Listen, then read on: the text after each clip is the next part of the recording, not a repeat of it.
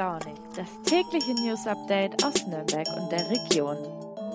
Hallo und willkommen zu Früh und Launig an diesem Donnerstag, den 2. Dezember 2021. Vielleicht erinnern sich ja noch manche von euch an mich. Ich bin Max. Ich habe Anfang Oktober die erste Woche von Früh und Launig moderiert, als der Podcast noch ganz neu war. Seitdem aber ehrlich gesagt nicht mehr. Das hängt einerseits damit zusammen, dass Nina netterweise mit mir vor ein paar Wochen mal eine Schicht getauscht hat. Vielen Dank noch einmal dafür. Und andererseits damit, dass ich mir so vor eineinhalb Wochen beim Essen mehr oder weniger einen Zahn zerstört habe.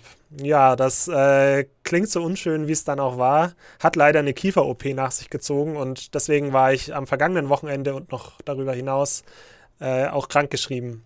Aber reden wir nicht länger drüber. Mir geht's wieder gut, ich bin fit und habe folgende Themen für euch heute mitgebracht. Einerseits wird es um eine verschobene OP gehen, davon ist ja zurzeit öfter die Rede. Wir haben einen ganz konkreten Fall für euch. Dann gibt's Neuigkeiten zum 365-Euro-Ticket. Und schließlich erfahrt ihr noch, was ihr tun müsst, damit eure Post, eure Pakete vor Weihnachten rechtzeitig versendet bzw. ankommen werden.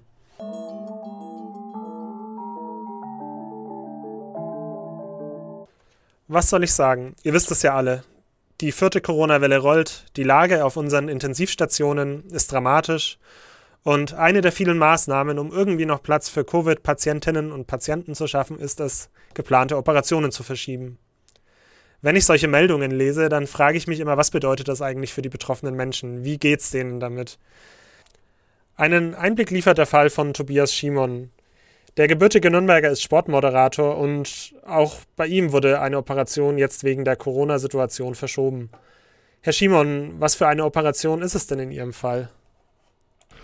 Ich habe ein Aneurysma der tiefen Beinvene im rechten Bein und die hätte eigentlich geflickt werden sollen. Ja, sollen. Die wurde dann verschoben. Drei Tage vor der OP kam der Anruf, wo gesagt wurde, nee, das können wir nicht machen. Ähm, die Corona-Patienten häufen sich, die Kapazitäten sind komplett ausgelastet bei uns im Klinikum. Deshalb müssen wir die verschieben. Kurz zwischendurch, Aneurysma, das kennen ja vermutlich nicht alle. Was ist denn das? Also die Vene hat eine Ausbuchtung. Das hört man immer wieder, dass Menschen das äh, im Kopf haben, dass das dann auch lebensbedrohlich sein können, äh, kann. Bei mir ist das im Bein der Fall, ist dadurch nicht ganz so lebensbedrohlich. Also würde man auch im Notfall noch schnell irgendwie im Zweifel noch geflickt kriegen, aber halt auch nur, wenn Kapazitäten im Krankenhaus überhaupt verfügbar wären. Mhm. Wie wichtig ist denn dann die Operation jetzt in Ihrem Fall, die abgesagt wurde? Also vor gut einem Jahr wäre ich ja fast wegen einer Thrombose einer Lungenembolie äh, gestorben.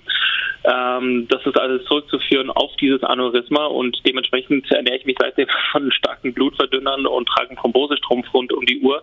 Und um all das hoffentlich zu vermeiden, also dass sich A nochmal eine Thrombose bildet, B, aber dieses Aneurysma auch platzt, wäre eine OP natürlich ähm, schon in naher Zukunft sehr, sehr wichtig, weil man ansonsten ja wie so ein Damoklesschwert ständig über sich hat. Mhm. Also hat sie die Verschiebung wahrscheinlich schon erstmal hart getroffen, oder?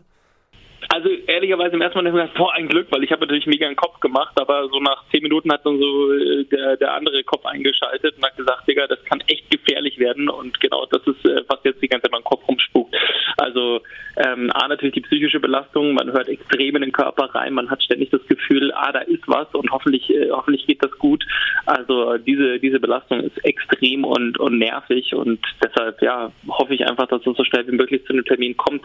Bin jetzt auf einer Warteliste, auf unbestimmte Zeit verschoben und erst wenn die Kapazitäten im Krankenhaus wiederhergestellt sind, wird diese OP stattfinden.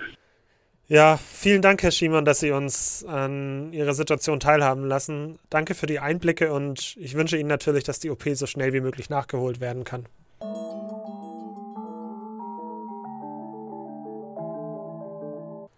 Ganz anderes Thema. Das 365-Euro-Ticket beschäftigt uns hier in der Region ja schon seit einiger Zeit. Es wurden schon Unterschriften dafür gesammelt. Es gibt einen gültigen Stadtratsbeschluss aus Nürnberg, der eine Einführung im Jahr 2023 vorsieht. Und infolge dieses Stadtratsbeschlusses haben auch andere Städte und Landkreise hier im Verkehrsverbund Großraum Nürnberg Interesse daran bekundet. Dann aber kam vor wenigen Wochen eine eher ernüchternde Studie im Auftrag des VGNs heraus, die von einer Einführung abriet. Ganz vom Tisch ist die Idee eines solchen Tickets für alle, aber deswegen noch nicht. Im Gegenteil, wie jetzt auf einer VGN-Versammlung bekannt wurde, will die Stadt Nürnberg zwei Optionen prüfen. Mein Kollege Arno Stoffels war dabei und kann uns erzählen, welche das sind. Ja, ähm, die Stadt Nürnberg ähm, hat jetzt beschlossen, eben nochmal ähm, aus dem Gutachten heraus zwei Zusatzmodelle prüfen zu wollen. Bei dem einen handelt es sich um ein Zuschussmodell, das angelehnt ist an, das, an ein Sozialticket, also dass man ein 365-Euro-Ticket äh, speziell für äh, Menschen ab einer, bis zu einer gewissen Einkommensgrenze gestaltet. Und das zweite wäre ein Territorialmodell. Ähm, das heißt, dass äh, die Stadt Nürnberg prüft, alleine im, im Stadtgebiet dieses 365-Euro-Ticket zu realisieren. Mhm. Also möglicherweise kommt das 365-Euro-Ticket nur in Nürnberg. Kann die Stadt das überhaupt ohne den restlichen VGN realisieren? Nein, das geht natürlich nicht. Also die Gremien des äh, VGN müssen einstimmig äh, zustimmen, damit das funktioniert. Die Stadt Nürnberg alleine kann das nicht entscheiden. In dem Fall sie ist Mitglied des äh, ZVGN, sagt man, des Zweckverbands und alle anderen Mitglieder, also alle anderen äh, äh, Kommunen müssen zustimmen. Und gilt eine solche Zustimmung als wahrscheinlich? Das kann ich so nicht sagen. Man kann sich äh, das Modell Erlangen äh, angucken, die ja jetzt ein, ein, äh, kostenfreien, äh, eine kostenfreie Buslinie eingeführt haben. Auch da musste der VGN zustimmen und das hat der VGN dann auch einstimmig getan. Natürlich unter der Voraussetzung, dass Erlangen die Mindereinnahmen alleine trägt. Wenn wir schon beim Geld sind, es ist ja immer wieder auch von Zuschüssen durch den Freistaat Bayern die Rede bezüglich eines 365-Euro-Tickets. Gibt es da Neuigkeiten? Ja, im Koalitionsvertrag zwischen Freien Wählern und CSU ist festgeschrieben, dass man für die äh, großen Städte in Bayern ein 365-Euro-Ticket anstrebt und das dann eben auch unterstützen will. Es ist aber kein Zeithorizont zum Beispiel hinterlegt. Jetzt ist es so, äh, dass Gespräche zwischen dem äh, VGN und der Staatsregierung laufen und es da um eine mögliche Bezuschussung oder Beihilfe des, des Freistaats geht. Jetzt hat der Freistaat aber gesagt, äh, bevor man überhaupt darüber sich Gedanken macht, will man die Evaluierung des äh, Schülertickets, des 365 Euro Schülertickets abwarten. Und diese Evaluierung wird aber nicht vor 2023 oder 2024 kommen und stattfinden. Heißt also, wenn die Stadt Nürnberg an ihrem Stadtratsbeschluss festhalten will und das 365 Euro Ticket 2023 einführen will, dann ohne Zuschüsse des Freistaats Bayerns. Dann müsste sie das also komplett selbst finanzieren.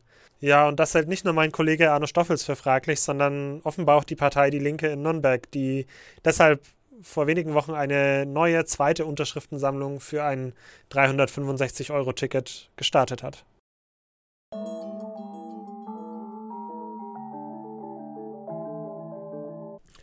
Zum Schluss noch ein besinnliches Thema. Spätestens seit gestern, dem 1. Dezember, dürften die meisten von euch ja mehr oder weniger freiwillig in der Vorweihnachtszeit angekommen sein. Übrigens, Isa, ich habe daheim tatsächlich einen selbstgebastelten Adventskalender, Kaffeefilter, die an der Schnur aufgereiht quer durch die Küche hängen und in die meine Freundin und ich uns immer gegenseitig Kleinigkeiten reinverpacken. Aber das soll jetzt nicht Thema sein. Es geht vielmehr um die Post und da ist es mit der Besinnlichkeit vermutlich auch schon wieder vorbei. Denn wie ihr euch denken könnt, haben die Menschen, die unsere Briefe und Pakete austragen, gerade vor Weihnachten besonders viel zu tun. Wie es in diesem Jahr wird und was all diejenigen beachten sollten, die mal wieder knapp mit dem Versenden dran sind, das weiß mein Kollege Johannes Handel, der viel über Postthemen berichtet. Johannes, von was für einer Lage geht man denn in diesem Jahr aus? Der Advent ist für die Deutsche Post natürlich immer eine Herausforderung. Äh, der Dezember des Vorjahres hatte es aber tatsächlich besonders in sich.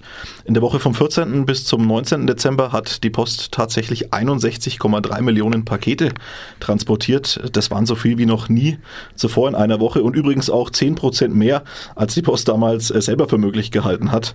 Da ging es also richtig an die Kapazitätsgrenzen. In diesem Jahr schätzt ähm, Tobias Mayer, das Vorstandsmitglied der Deutschen Post, dass es wieder ein sehr starkes Weihnachtsgeschäft wird, wenn wohl auch nicht ganz so stark wie im letzten Jahr. Damals hatten wir eine durchaus außergewöhnliche Situation, da sämtliche Läden Mitte Dezember ja Corona-bedingt geschlossen waren und dadurch die Zahl der Online-Bestellungen massiv in die Höhe geschnellt ist. Mhm. Und jetzt das, was alle interessiert. Was muss ich denn beachten, damit meine Geschenke, die ich vielleicht per Post verschicken möchte, noch rechtzeitig ankommen? Ja, der erste und sicherlich wichtigste Tipp, den die Post gibt, der liegt natürlich auf der Hand. Kunden sollten so früh wie möglich Briefe und Pakete verschicken, damit sie auch rechtzeitig ankommen und äh, die Weihnachtsgeschenke auch rechtzeitig und pünktlich unter dem Christbaum liegen. Wer allerdings, und es sind ja nicht allzu wenige, den letzten Drücker bevorzugt, äh, der sollte eben zwei wichtige Termine im Kopf behalten. Zum einen ist der Versand, der späteste Versandtermin für Pakete und Päckchen Montag, der 20. Dezember.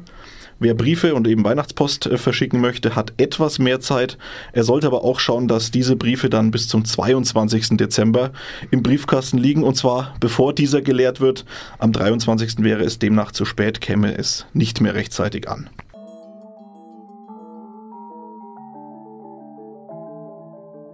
So, das war es auch schon wieder mit Früh und Launig an diesem Donnerstag.